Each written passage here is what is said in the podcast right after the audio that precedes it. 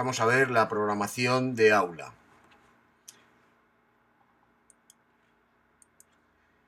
Esto corresponde de nuestro temario a la unidad 12. Como bien sabéis todos, eh, la unidad 12 será la última sesión eh, online. ¿eh? En esta sesión vamos, es bastante importante porque, bueno, pues de alguna forma vamos a ver el desarrollo y el el sistema de la, eh, cómo programar una unidad didáctica, cómo elaborarla, ¿no? Y por esto es, eh, en fin, eh, dado que la programación de aula para nuestro máster mm, tenemos que elaborar 15 unidades didácticas, por lo tanto tenemos que programar 15 unidades, por eso pienso que el desarrollo de esta unidad didáctica pues puede ser bastante relevante. Bueno, en este sentido, el sumario que tenemos para esta unidad consistirá en eh, hablaros de los elementos curriculares de las unidades didácticas o unidades de trabajo, si estamos hablando de ciclos formativos, eh, los modelos de unidades didácticas, unidades de trabajo, la, secuenciación eh, que deberá existir en la programación de las unidades didácticas, y el desarrollo de los elementos curriculares básicos. Y luego, por último, os pondré un ejemplo eh, práctico para, de cómo programar una unidad didáctica o una unidad de trabajo. Bien, sí que os quiero comentar que los componentes de la programación de aula son las propias unidades didácticas o las mm, unidades de trabajo, si estamos hablando para los ciclos formativos. ¿eh? Sí que os quiero poner un pequeño esquema de lo que son las eh, lo que son los elementos curriculares ¿eh? de las unidades didácticas. Los elementos curriculares de las unidades didácticas tenemos, digamos que dos tipos de, de unidades, para clarificar. Una unidad que sería desarrollada y otra unidad que sería la unidad eh, básica ¿eh? o reducida. Bien, los elementos que vamos a ver aquí en esta primera diapositiva son los elementos eh, curriculares, las partes de las que debe de contar una unidad didáctica. Em, vemos que hay hasta 15 puntos, ahora hablaremos de cada uno de ellos, y tenemos distintos colores. Lo que quiero deciros con esto es que eh, la unidad desarrollada, como podréis entender, eh, eh, integra a lo que sería una, una, programación de una unidad didáctica básica, reducida, resumida, abreviada, como la queráis llamar. De hecho, sí que os tengo que decir que los que están marcados en azul serían los elementos curriculares de una unidad didáctica reducida o resumida. Bien, em, volviendo otra vez a lo que es la propia diapositiva, en cuanto a los elementos curriculares de la unidad didáctica desarrollada, vemos que nos faltan dos, los dos primeros porque no los vemos aquí, insisto que en los materiales los tenéis perfectamente, eh, se ven, tiene una visibilidad perfecta, ¿vale? Aquí te podemos ver que eh, eh, nos faltaría de ver que el número uno sería el título de la unidad didáctica, deberemos de, debemos de tener el título. Esto ya lo tenemos hecho, os recuerdo que esta parte ya la hicimos, ¿vale? Lo que son las titulaciones de las unidades didácticas. En el segundo punto que no se ve, eh, tendríamos lo que es la introducción justificación, es decir, que deberíamos de hablar de la finalidad de contextualización dentro de la programación didáctica, qué finalidad tiene esta unidad didáctica y cómo la contextualizamos dentro de, de la propia programación didáctica con el resto de las unidades. ¿eh? pues iría delante de eh, otra unidad o es la primera, estamos introduciendo la asignatura, en fin, cada unidad tiene, digamos, una finalidad, ¿no? O bien porque se empieza un nuevo núcleo de contenidos, o bien porque se le da continuidad a un núcleo de contenidos que ya, ya tiene unas eh, unidades didácticas anteriores, ¿no? Y que ya hemos desarrollado. Bien, este segundo punto estaría en naranja. Os pongo em, los puntos que vamos a ver que os he coloreado en naranja, eh, digamos que son los puntos em, o los elementos curriculares, para ser más técnico, que debería de tener una eh, unidad didáctica desarrollada, como mínimo, ¿eh? la desarrollada. Ahora bien, es decir, que bueno, todo esto es abierto en el sentido de que si una persona quiere em, incluir en su, en su eh, programación de aula, es decir, cuando programa las unidades didácticas, algún otro punto que no es el naranja o el azul, como estamos viendo aquí, ¿vale? Pues no hay ningún problema, todo lo contrario, ¿eh? es decir, es más a, mayor información, pues mucho mejor, ¿no? Bien, voy a volver otra vez para que quede claro, a resumir, es decir, los, las unidades didácticas eh, resumidas tendrán que incorporar los puntos, los elementos curriculares que están marcados en azul y las unidades didácticas como mínimo. ¿eh? Y las unidades didácticas eh, desarrolladas deberán de incorporar en sus elementos curriculares los que están en azul más todos los que tengo coloreados en naranja. Si bien es cierto que tanto una como a otra se le podrá incorporar tantos puntos como desee el, el autor de la programación. En cualquier caso, que sepáis que os estoy dando los mínimos. Bien, podemos continuar entonces con que eh, vamos a ver en el punto 3 las competencias básicas, si bien es cierto que las competencias básicas, pues de alguna forma eh, sabemos que en la comunidad valenciana eh, no hay desarrollo legislativo para lo que es bachillerato y para lo que son ciclos formativos.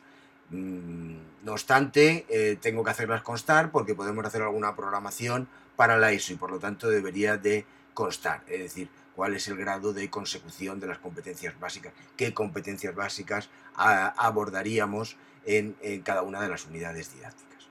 Bien, el cuarto punto, eh, y que eh, tenemos ahí, lo, desarrollamos, lo desarrollaremos expresamente en esta unidad, que son los objetivos didácticos, es un elemento esencial e importante. En el quinto punto eh, hablaremos de los criterios de evaluación que vamos a, utilizar en cada una de las unidades didácticas. En el punto número 6 hablaremos de los contenidos didácticos que vamos a trabajar y aquí sí que estableceremos ya, concretaremos, eh, los dividiremos, esos contenidos que nosotros vamos a trabajar en cada una de las unidades didácticas los tendremos que tener desglosados ya en cada tipo, ¿eh? en los que serán conceptuales, los que serán procedimentales y los que serán actitudinales. Si bien es cierto que aquí sería conveniente también en este punto añadir también lo que corresponde a, los, a la educación en valores o lo que son los contenidos transversales si en eh, la unidad que estamos eh, programando ¿vale? tenemos previsto eh, desarrollar algún contenido transversal. En el séptimo punto podremos, sin tener carácter obligatorio, podemos explicitar o especificar si lo consideramos oportuno o porque se sale, digamos, de la metodología general, ¿eh? la metodología que vamos a utilizar en cuanto al desarrollo de, la de cada una de las unidades didácticas.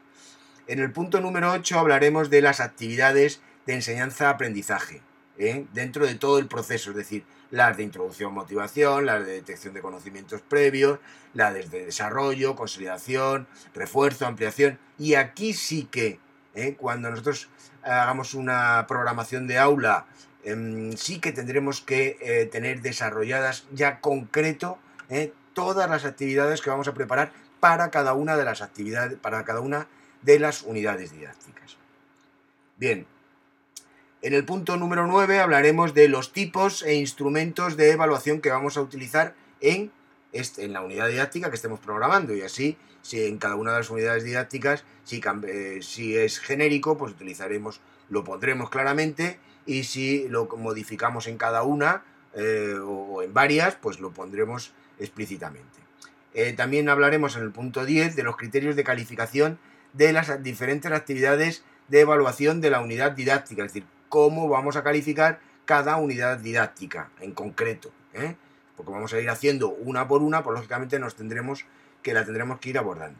En el punto número 11 trataremos también cómo vamos a abordar eh, la atención a la diversidad. Y claro, esto todo afectará mucho o será diferente en función del tipo de, alumnos que tenga cada programador en este caso. Es decir, que vamos a, atender eh, cada uno a desarrollar nuestras unidades didácticas en relación a la atención a la diversidad en función del tipo de alumnado. Eh formas, que sepáis que eh, os recuerdo que la atención a la diversidad se puede tratar en, digamos que lo que son las diferencias ordinarias eh, de una forma eh, genérica, que nos valdría, digamos, como estrategia para abordar esa, esa diversidad y que la podríamos plasmar si quisiéramos. Pero como veis, no la tenemos coloreada y no sería una cuestión imprescindible. ¿Por qué? Pues porque ya la hemos tratado, de forma genérica en nuestra programación. Si bien es cierto que el que quiera lo podrá desarrollar en cada una de las unidades didácticas. En el punto número 12 también os pongo, os, sugiero ahí pues el tratamiento de la interdisciplinaridad. ¿eh? Si nosotros vamos a desarrollar este punto, ¿eh? pues eh, sería conveniente explicitarlo en cada una de las unidades donde nosotros consideramos que pueda ser oportuno hablar eh, en, y con relación a otras eh, asignaturas eh, o a otros módulos. En el punto número 13 hablaremos de los recursos didácticos y organizativos usados en, cada una de las unidades didácticas. En la que corresponda lo, haremos, haremos mención, lo concretaremos. Y mm, bueno, también tenemos que hablar, porque es lógico, nosotros esto va a ser, la programación de aula va a ser de alguna forma el, eh, nuestro manual a seguir a la hora de abordar esta unidad en el aula, dentro del aula. Y por lo tanto, bueno, pues saber eh, orientativamente cuál va a ser la temporalización, cuántas sesiones vamos a tardar en cada una de las unidades didácticas, pues lógicamente nos va a dar una visión, eh, un mapa conceptual de lo, que, de lo que vamos a desarrollar en cada unidad didáctica, que lógicamente la temporalización, pues bueno, pues es un dato más y a tener en cuenta. Y por último, bueno, pues sí que sería interesante que en nuestra unidad didáctica abordáramos lo que son la bibliografía o las webs de consulta, ¿eh? ¿vale? Que sería un tema muy interesante. Bien, dicho esto, nosotros eh, lo que sí vamos a abordar aquí es, eh, como siempre, ¿vale? Los criterios indicadores y orientativos para la elaboración de una programación docente, ¿vale? Nos dejamos en su punto número 5, en relación a las unidades didácticas, el apartado A. ¿eh? Es decir, lo que vamos a ver hoy en esta unidad en exclusiva va a servir solo y exclusivamente para incorporarlo en este apartado A dentro de la unidad 5, es decir, el desarrollo de los elementos curriculares de cada una de las unidades didácticas, que ya os expliqué en su momento que lo extraía de lo que es de la continuidad del propio eh, modelo de estructura de programación para no perder la globalidad eh, de la programación didáctica. Y una vez que la hemos acabado, que hemos visto todos los puntos, pues ahora lo que vamos a abordar en esta unidad didáctica es la programación de las unidades didácticas. Y a la vista de lo que, lo que se puede contemplar en la diapositiva, pues se podrá ver que lo que nos están pidiendo ahí es que detallemos los elementos curriculares de cada unidad didáctica y como podréis contemplar nos está pidiendo ¿eh? una unidad didáctica resumida o abreviada. ¿Vale? Entonces, ¿qué quiere decir esto? Pues que en nuestra programación didáctica solo vamos a utilizar, ¿eh? solo vamos a incluir ¿eh? Lo que son unidades didácticas desarrolladas, mm, pero de forma resumida. ¿eh? Esto es muy interesante, ¿por qué? Porque cuando nosotros aglutinemos todos los puntos que hemos ido desarrollando y nos demos cuenta que tenemos una limitación en nuestra programación didáctica de 60 eh, páginas, pues nos daremos cuenta que tenemos que ir recortando de todos los sitios. Y si alguien no ha tenido esto en cuenta, pues, eh, pues bueno, pues empezarán a ocuparle cada una de las unidades didácticas, dos, tres y cuatro folios, y bueno, ya podéis imaginaros dos, tres o cuatro folios por 15 unidades didácticas que hay que desarrollar, bueno, pues, pues no hacemos otra cosa. ¿eh? No, hacemos otra cosa que desarrollar lo que son, eh, o sea, que se nos va prácticamente todas las páginas que, debemos de utilizar en la programación didáctica se nos irían con las unidades. Por esto hay que ser cautos ¿eh? y, bueno, y, tener un poquito de estrategia de cara a contemplar esto. Bueno, como veis ahí, ah, en lo que son los elementos curriculares coinciden plenamente con los que yo os había marcado en azul, ¿eh? que son para las programaciones abreviadas. El título de la unidad, los, en este caso ya, ya os he comentado que, que tratándose de la comunidad valenciana, y de bachillerato y de eh, ciclos formativos no vamos a hacer eh, referencia a las competencias básicas, sin embargo sí que nos habla de los objetivos didácticos, de los contenidos, que ya que hay que ponerlos, como veis, en conceptuales, procedimentales y actitudinales, y también de los criterios de evaluación. Bien. Em, Vuelvo a repetiros, ¿eh? mm, os lo hago constar en esta diapositiva, que en el desarrollo de la programación didáctica hay que presentar 15 unidades esquematizadas, es decir, sin desarrollar, ¿eh? o de forma abreviada, es decir, con los elementos curriculares básicos. ¿eh?